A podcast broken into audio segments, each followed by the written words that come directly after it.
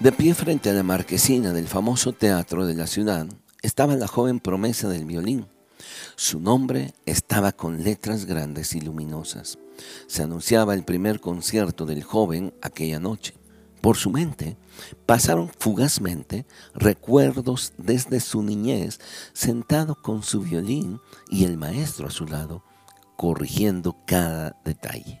Había demostrado habilidad y con mucha tenacidad lograba hoy su primer presentación ante un auditorio sumamente exigente.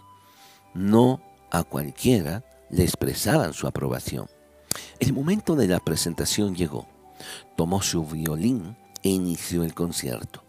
Con el correr de los minutos y la ejecución de cada melodía, el auditorio fue expresando su aprobación con aplausos entre melodía y melodía. El joven había puesto todo de sí. Al final del concierto no se dejaron esperar los aplausos prolongados, expresiones de aprobación brotaban de aquel teatro.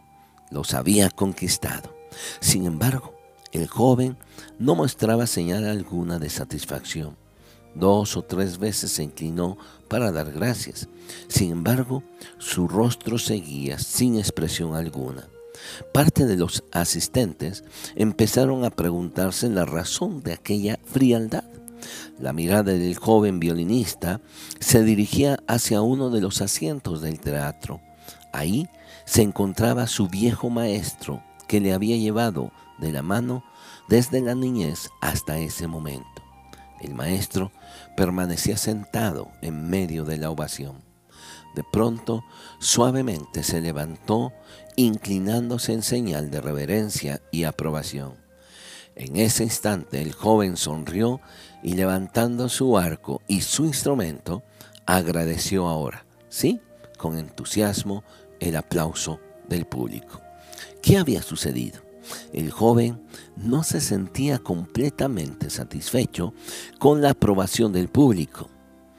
Su interés estaba centrado en la aprobación del maestro.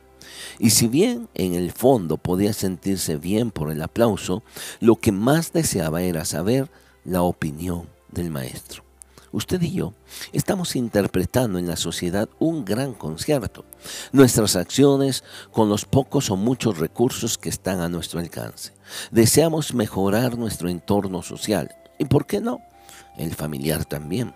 Pero ¿cuántas veces nos hemos sentido lastimados, desilusionados y hasta enfadados por más que nos esforzamos, no logramos sacar un aplauso? En el fondo de nuestro ser hay un deseo de escuchar una palabra de aprobación, de gratitud y de aprecio por el esfuerzo hecho. Permítame un consejo pequeño.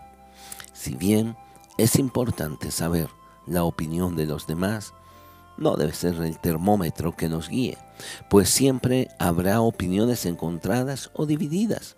Aún las contrarias pueden ayudarnos y no debemos descartarlas. Sin embargo, de algo debemos asegurarnos. ¿Qué es lo que el maestro dice?